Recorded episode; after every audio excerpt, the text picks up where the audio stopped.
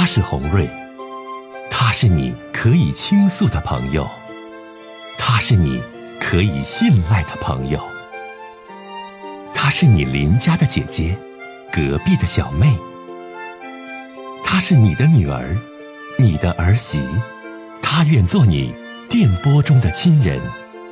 心有千千结，洪瑞与你相约。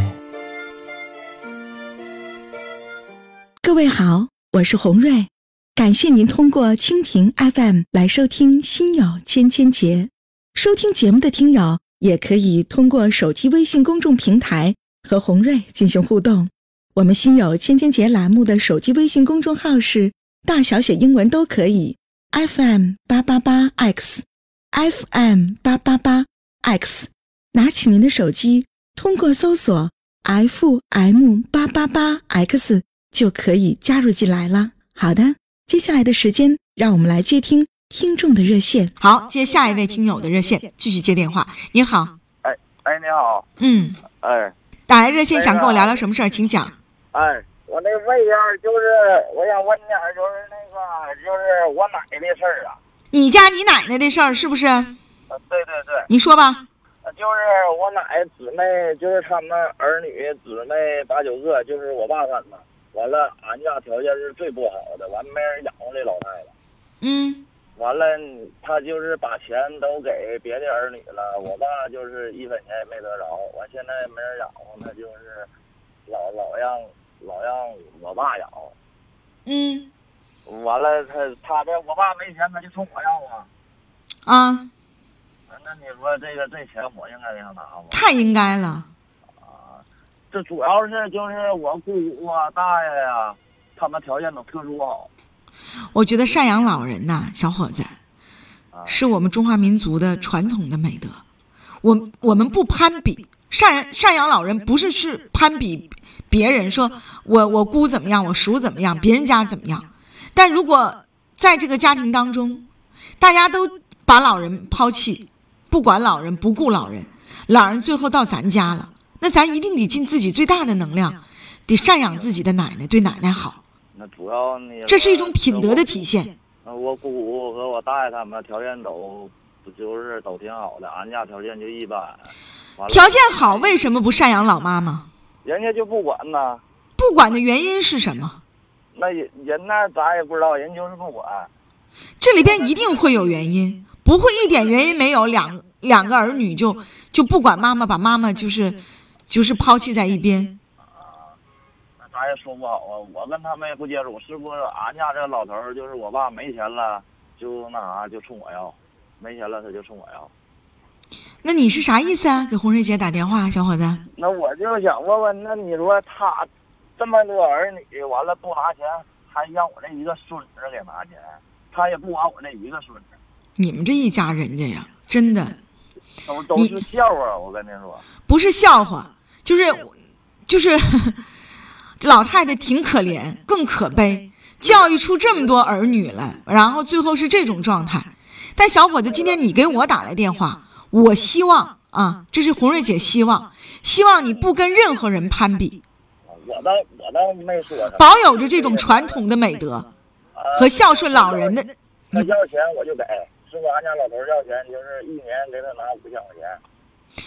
五千块钱赡养自己的奶奶，那还有啥说的呀？你不跟任何人比，这是你自己作为一个孙子应该去做的，应该去孝顺的，就完事儿了呗。你再比别人，你别人怎么样跟你没关系，你能做到你能量的最大化，我觉得这就足够了。我这我倒是无所谓了，是不？一年我也能挣出来这些钱就给了，但是我感觉我爸这家子他自己就心里就不平衡了。那你得劝你爸，你说爸爸，咱不不跟别人比，家有一个老太太是宝贝，咱都得对我奶好，得这样。他这就是我奶，就是手里有点钱嘛，就都给别的儿女了。完，我爸呢，就是一分钱没得着。那也无所谓。即使老太太手里这钱给别人了，也不耽误你爸爸孝顺自己的老母亲。对呀、去吧，做你父亲的工作，继续孝顺你的奶奶。再见。哎呀，听得我可来气了。我说了，嫁好一个老老奶奶那是宝贝，我现在就在想，你说如果现在我的奶奶和爷爷还能活在人世间八十几岁的话，哎呀，那是一件多么有福气的事儿！这一家人家啊，应该受到整个社会道德和良心的谴责。当然，在这个过程上，过程中也许不像这个小伙子说的那么简单，姑不管，叔不管，就扔他家管，这里边不一定有啥事儿呢。最后老太太到他家了，这孙子你听出来没？大家听出来没？也不乐意，不愿意拿这钱。你不愿意拿这钱，你和你爸这事儿，你来我节目里说，你不请找我说你骂你呢吗？我听着就来气了。啊，很多听友都说说红瑞姐，这个赡养老人呢是人之根本，不是钱多少的事儿。还有一位听友说说红瑞你好，百善孝为先，无论贫富都要赡养老人，这是应该去做的，不能抱怨别人，人在做天在看。还有一位朋友说，养老是中华民族的传统美德，孝敬老人不能攀比，更不能看别人。一位叫坦然的微粉说：“说红瑞姐，你说的好，特别支持你的观点。人在做，天在看，自己应该多积福报，对奶奶好，对老母亲好。我希望这个小伙子能受你的教育，更希望他能够说服他的父亲对老人家好。嗯，大伙儿说的都都挺多的哈。还有一位朋友说，红瑞，我说句实话，我就觉得他这一个大家族就缺少家风。”啊，缺少家德，这一家子人，我想说他也别不乐意，都不咋地。哎呀，这位微粉儿，这发来的这个留言，这位叫释怀的微粉说：“家有一老，如有一宝。俺家我奶八十一了，全家都可孝顺了。我看着老奶奶，我可开心了。看一位微粉叫三宝，三宝说：红瑞你好，我妈妈八十多岁了，每天都在听你的节目，总想看你的照片，特别喜欢你。”谢谢你的老母亲啊，所以说刚才这小伙子说这事儿给我气够呛啊！你就说你拿钱了，你奶在你家，你和你爸这态度我也不欣赏。你和你爸这态度攀比了，老太太这钱给别人了，老太太这么的那么的了，那证明你们也不够孝顺。老太太能有多钱呀？一个八十几岁的老太太，你说生活都半自理状态，她能有多钱？有金山还是有银山？就是那万八千块钱，然后你们儿女就这样对老人家。哎呀，希望你和你爸做得更好吧，别比你姑和你叔，他们更不咋地。接下一位女士的热线，听听她的事儿。你好，哎，是红瑞吗？我是红瑞。你好，这位女士。嗯啊，我我有这个事儿，嗯，听得了不？能，可以，没问题。我听得了不？可以听到。你好，你说吧。啊，我有正事儿，我跟我跟我老伴儿离婚了，离婚了完事儿吧，他扔我一间半房子，完事儿。呃，现在吧，就是离完了，离完好天了，完事儿，当时上房产局更正，就是说过户我的名下，完事儿吧，人家是这个这个房产局说的，现在不办这个证了，呃，不知道啥时候办，完我也把这婚也就算是一气之下也就算离了，嗯，完事儿现在就说让我一间半房，也没有任何手续，你说这玩意儿咋办呢？还有我儿子，呃，就是我在。一二年、一三年买的那个车，完事儿那时候还没离婚呢，呃，我们俩共同财产垫他四万多块钱，现在他这个两万多块钱，他那一半吧，他不不想要了。我呢，就像现在是没有着落了，兄弟。你多大年纪了？我现在五十五。你们俩因为啥离婚呢？这因为他外遇。他外遇了。嗯呐，三次外遇了，还是一三年，呃，年前还是我被我抓到了，完到现在这是不三年多了吗？他始终就是保持冷静，他也不跟我俩说话。这岁数了，分居已经三年多了。搞外遇这人是谁呀？是我家前院前院的那个人他不管一次，他就是跟他过三十来年了，就是说三次了，不同女性。我是我就是有点太，现在我也不相信他了。现在处于这种情况，我就跟他离了吧。就是说的，瞅他我就瞅不着他了，我就他乐意咋整咋整吧。我就咨询点这事儿。你现在纠结的是什么？纠结的就是这个房子，你说他也没给我过户到我的名下，完了上房产局办那个房房子这个证去，他也没办下来呀。那会儿人说的。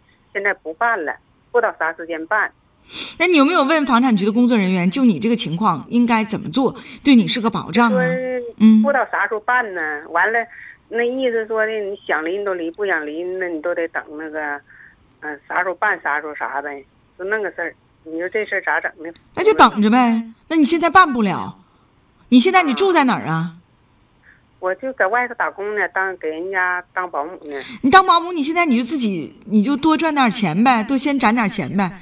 至于这一间半房的事儿，什么时候能办？这个手续什么时候能落实？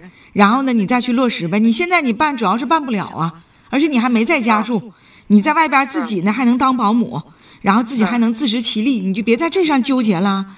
哎呀，大姐，你耳朵背呀，我说的话你一句没听着啊？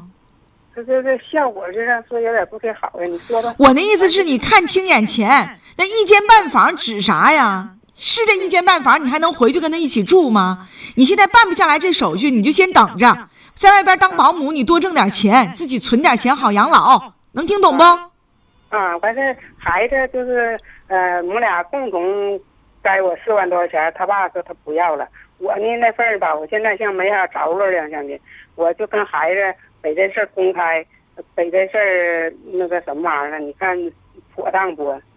什么意思？我没听懂。孩子欠你钱，孩子孩子欠我我们俩四万多块钱，完了就是说的有我一半，我不有有有我两万块钱吗？我就寻思吧，跟孩子表白表白，就落实落实。完媳妇说的呢，那个跟我儿子说，好像说不该，我就说把这事儿更正过来。延时间我哪管不要呢？我那个哎呀妈呀，自己家儿子，如果这钱你都不要，你还更正他干啥呀？他不是别人儿，你自己亲儿子。那个那什么玩意儿啊？那个延时间不要，我都寻思赶明儿留着有个天灾定业时候嘞，他给我拿出来就得。他天，你不是你，他要不给你拿呢？你儿子不孝顺，这钱不给你拿呢，自己亲儿子从妈借的钱，你这玩意儿，哎呀，哎呀，这可真够呛。你吧，就是说吧，你是那欠你的四万块钱也好，一间半房也好，你这个也可以去公证处去公证，但是你到公证处公证吧，又是一笔费用。你现在还没在家，你在外边还能打工呢，对不对？你现在这个情况吧，阿姨，你就。你就看眼前吧，你儿子欠你这四万块钱，就给你写条、写字据，你儿子就不还你，你还上法院起诉你儿子去啊？能吗？啊，所以说你五十多岁，趁着年轻，趁着力壮，趁着还能当保姆赚钱，你就先多攒点养老钱吧。那四万块钱饥荒，不是那四万块钱，你儿子冲你借那四万块钱和家里那一间半砖瓦房，他真的顶不了太多的用，你还不如现在你自己。把钱多赚来，然后呢，跟你老伴儿，你俩先写个协议，写上这一间半房是我的。将来如果你要觉得不妥当，你也可以到公证处公证一下，或者是你找个律师再详细从法律角度问一下。但你要从情感的角度上来讲，哎呀，老大姐，我还觉得你还是抓住眼前的事儿，你就赶快打工多赚点钱吧。听懂没呀？啊，那意思说的就依旧这样了，说那意思两万块钱也别提了。呃，那个房子呢，就是说的。呃，赶明有那个办那个，呃，办证时候，你就跟老头俩就是把这事儿一办就完事儿了。你俩现在先写个协议，你得写上有一间半房是我的，法院判不就判了吗？法院判决书上不有吗？协议上没写，没说没那个证没证没办下来吗？那你俩就写一个，俩人写一个呗，这一间半房有一间半是我的。然后你得有个自觉，要么你就嘴上说这一间半房是我的，老头再过一段他不承认了，你怎么办呢？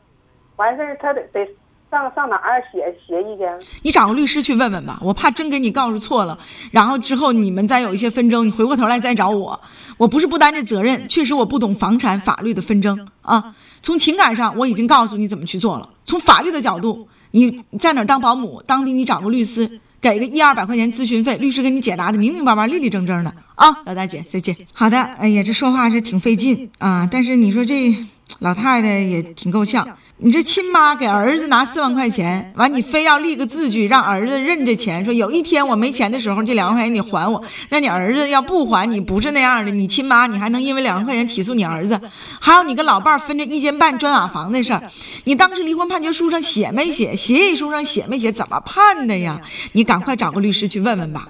因为老太太你挺细致，借儿子的四万块钱你都往回要，一间半砖瓦房你都整个明白。红瑞，这要是哪点没给你解答明白、解答清楚，你说你这后半辈子，你说我落埋怨不？况且我还不是法律专家啊，不是这个在离婚案子上和这个财产纷争上，这不是我的专业和特长。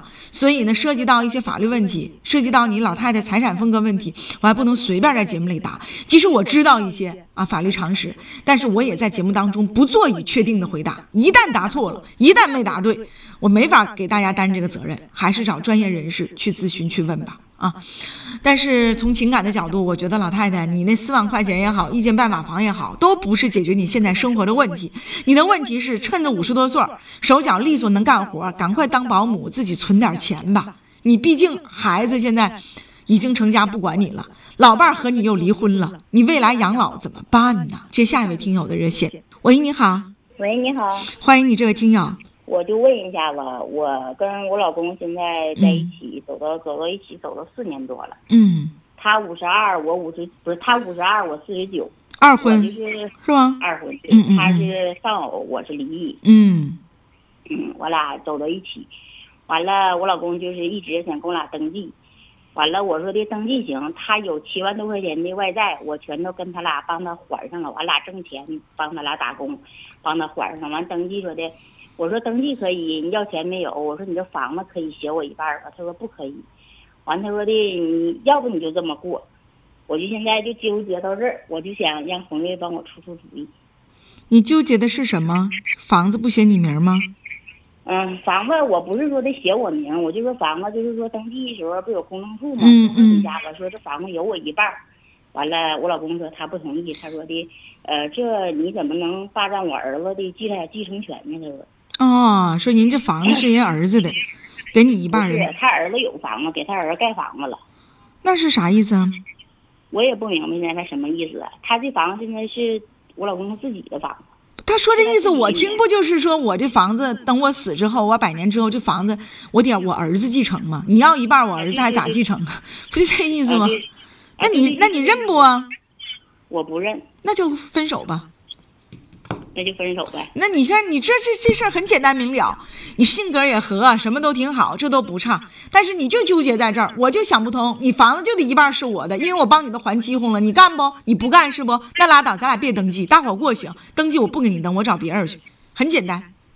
但你要说我认红瑞呀，两个人在一起也不容易，房子这玩意儿我要他干啥？这个人将来还是人家儿子的，只要他对我好，俺俩就挺心心相印的，这是无所谓。那你就拉倒。但你要是红瑞，我不认。他房子没有我一半。我就是以为我给他还这么多的外债，不到八万块钱。我说的，你凭什么这么对待我？那他怎么说呀？凭什么这么对待你？他说我对你怎么的了？他说以后我的钱慢慢还你。我说你什么时候还我？到现在你工作还没找着，因为我是干什么的？我是面点师，我是在学校食堂什么的，各企业的食堂。那你相中他啥了？你还倒贴他？他房子还不写你一半，你还给他还饥荒？你相中他啥了？嗯？就是我们俩处的感情挺好的，现在他需要登记，我没需要，我没想登记，他要登记。他说的就是说登记了以后有个保障，搁这嘎待着没人找人说撵你，他是这种意思。但是我说的你这房子都不公证我一半，我说的登记什么意思？哎呦我的天哪！我说要钱没有？我本身我帮他还外债，我自己手还有一万多块钱，我都给他拿出花。你也够傻的了，啥都没有一定，他跟你藏心眼儿，你咋就能夸夸给人还饥荒呢？知道了，你说我咋这么傻呢？我就以为现在我这么傻，所以我就是 说给你打了好几天电话了。我说我，哎呀妈，我这电话现在不好往里打，大姐是不是？得打好几天了。你现在吧，嗯，对，我跟你讲，大姐，你就得自己认不认。你要觉得吧，你看咱俺俩感情挺好，挺难得这人儿，我就给他搭点儿的，我也乐意。他对我挺好，挺照顾，这也行。但如果你觉得这男的挺自私，你呢搭他，但他一点也不想为你付出。然后两个人呢还二婚在一起的，觉得没意思，那这记咱就不能登，能搭伙过呢就过下去。你要觉得过过不下去呢，你说你还有收入，年纪还适中，你也不是多大岁数，说找不着，那还扯啥呀？那就换人呗。我不是换人，我要是如果说的跟他俩分手了以后，我不能换人，我自己可以生活的，就是自己父母总说的找个依靠，找个依靠，就这么的找个依靠。啊，那你那意思就是你完全可以不用找。是不是？对，我可以不用找。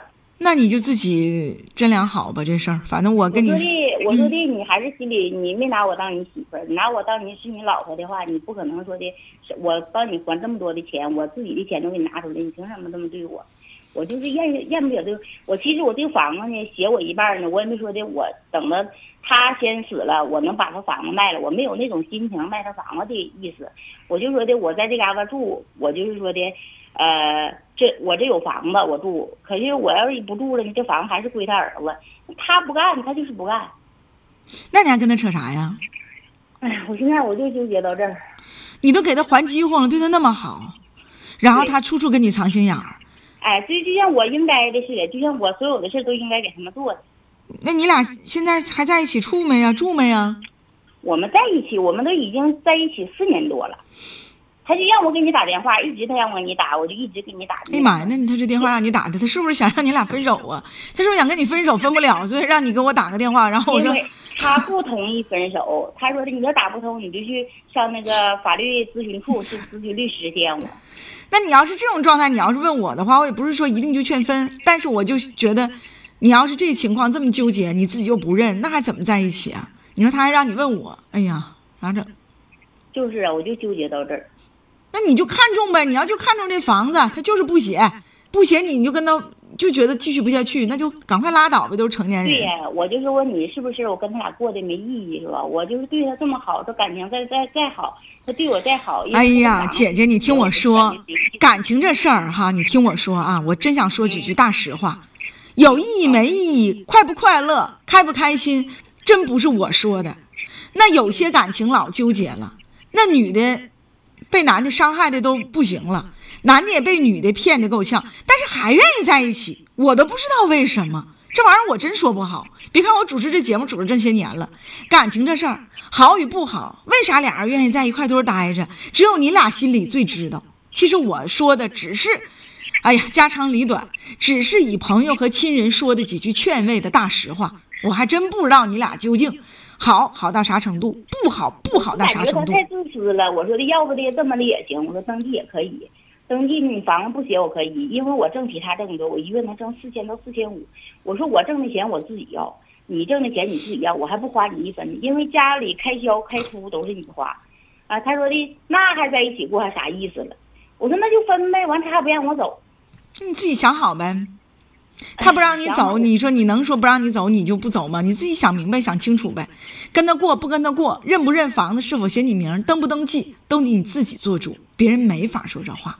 过得舒不舒服、快不快乐，只有你心里最明白。当时你搭的钱替他还饥荒，那也是你自己觉得这个男的身上有可取之处，你自愿愿意这样去做的，所以自己去思量吧。但是侯瑞，我再跟你说啊，他对我一直挺好。完了，他今年就是头半个多月，他又说出什么话了？因为我在食堂干活，跟厨师经常接触，对吧？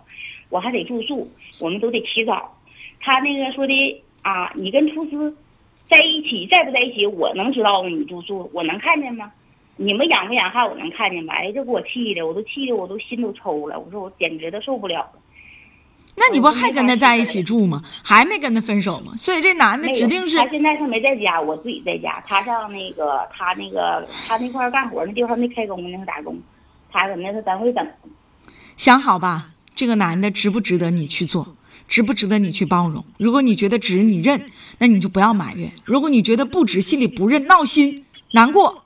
纠结，不开心，那就赶快各自为好，分开吧。你自己想好啊，这个决定别人没法说。再见，心有千千结，红瑞帮你解。哎呀，这大姐非让我拿个主意，跟这男的过不过，让我说说他们俩到底有感情 没感情，我哪知道啊？有没有感情，你自己心里最明白。开不开心，快不快乐，为啥给人家倒贴还饥荒？那指定是你自己心里觉得这男人有过人之处呗，行呗。所以说这事儿，大姐。我没法说，我也看不好你俩感情究竟咋回事儿。你有没有跟我说实话？你俩究竟发生了啥事儿？谁知道啊？但你心里得想呗。你要是认他，觉得值，就愿意这样去为他付出，那就 OK 了。